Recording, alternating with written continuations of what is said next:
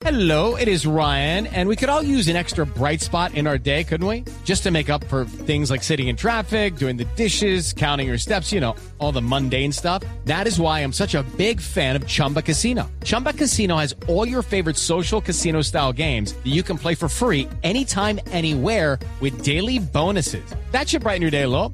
Actually, a lot. So sign up now at chumbacasino.com. That's chumbacasino.com. No purchase necessary. BGW. Void were prohibited by law. See terms and conditions. 18 plus. Voces y rugidos en autos y motos de Blue Radio.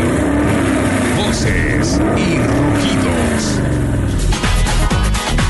La nueva Nissan NP300 recibió el premio a la Pickup Internacional del Año en un acto realizado en Lyon. Se impuso a la Mitsubishi L200 y a la Ford Ranger. El jurado valoró de la camioneta del fabricante japonés de vehículos Nissan su versatilidad, su capacidad para manejarse en carretera y fuera de ella, su capacidad de carga y la eficiencia de su motor DCI de 2.3 litros. La NP300, que se comercializa como Navara en los mercados europeos, también aparece como Frontier en otros mercados como en Latinoamérica.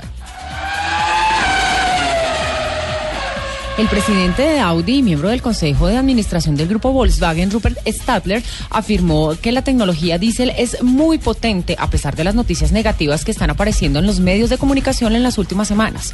El máximo ejecutivo de Audi evitó referirse al caso Volkswagen en todo momento, pero sí hizo un pequeño inciso al decir que la normativa de la Unión Europea va a exigir a los fabricantes de coches que en el año 2020 no excedan los 95 gramos de CO2 por kilómetro.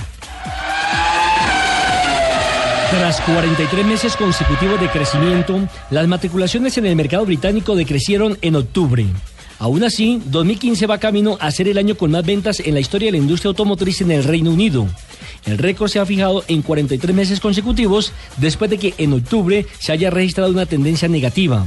Nada preocupante, ya que con 177.664 unidades, las matriculaciones solo cayeron un 1.1% en comparación con octubre de 2014. La llegada de los primeros autobuses autónomos ya es una realidad. En la ciudad suiza de Sion se pondrá en funcionamiento los primeros autobuses autónomos en primera instancia en las zonas turísticas. Se ha establecido que para la primavera de 2016 la compañía Betsmile debe estar operando las dos primeras unidades para luego ir ampliando el parque disponible si todo funciona como se espera. Goodyear presentó en el Tokyo Motor Show 2015 dos prototipos futuristas de llantas que transforman el calor y la presión generados por la fricción del neumático en energía eléctrica para recargar las baterías de los automóviles. La llanta genera electricidad gracias a la acción de materiales termoeléctricos y piezoeléctricos. El fabricante de automóviles surcoreano Kia invertirá 1.900 millones de dólares hasta 2018 en el desarrollo de nuevas tecnologías de conducción autónoma. Para 2020, la marca pequeña del grupo Hyundai pretende introducir tecnologías de conducción parcialmente autónomas a sus modelos y para 2030 quiere lanzar su primer coche totalmente autónomo. Los invitamos a que sigan con la programación de autos y motos aquí en Blue Radio.